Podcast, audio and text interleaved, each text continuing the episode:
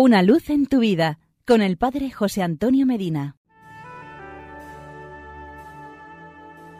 Queridos amigos y hermanos, nos enseña Jesús en el Evangelio de San Juan, capítulo 8, versículo 51.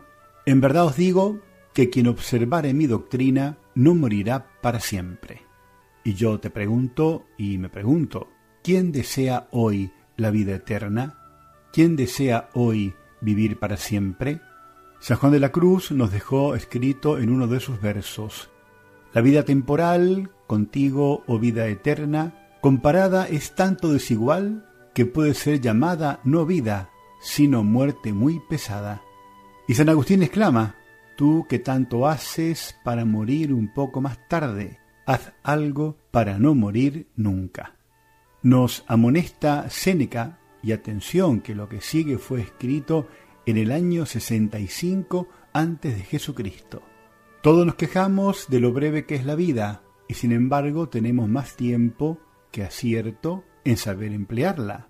Mucha parte de la vida se pasa en hacer mal, otra mayor en no hacer nada y casi toda ella en hacer lo contrario de lo que deberíamos.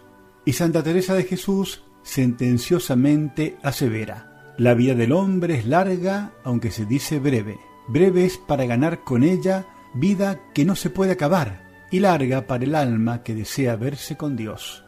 Ese precioso libro que se llama La imitación de Cristo, el Kempis, nos dice, por un pequeño beneficio hacen los hombres largos caminos, y por la vida eterna, con dificultad, muchos levantan una vez el pie del suelo.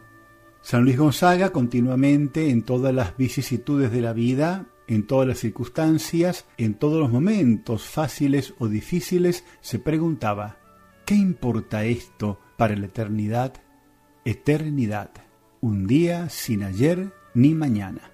¿Por qué la indiferencia y hasta el rechazo del cielo en el hombre de hoy?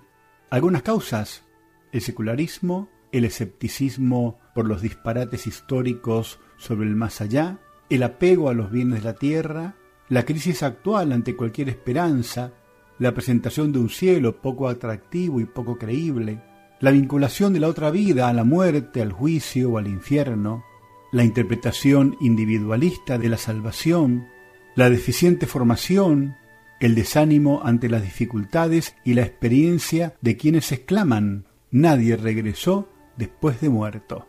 Así muchos, desalentados por las caídas y por la dureza de la vida, optan por una vida pacífica, alejada de cualquier compromiso. Pero, aunque no lo creamos, estamos haciendo eternidad con cada uno de nuestros actos. Ese es nuestro maravilloso poder de hombres. En cada segundo construimos nuestra eternidad. Hemos sido creados para extensiones más vastas que las esmirriadas inmensidades de los horizontes terrenos. La tierra es el campo magnífico y doloroso en el que se va elaborando nuestro ser eterno. Amigo que me estás escuchando, ¿has pensado alguna vez en la eternidad? ¿Crees en la vida eterna? Y si crees, ¿qué haces para ganarla? Y porque es muy bueno estar juntos, hasta mañana y que Dios nos bendiga.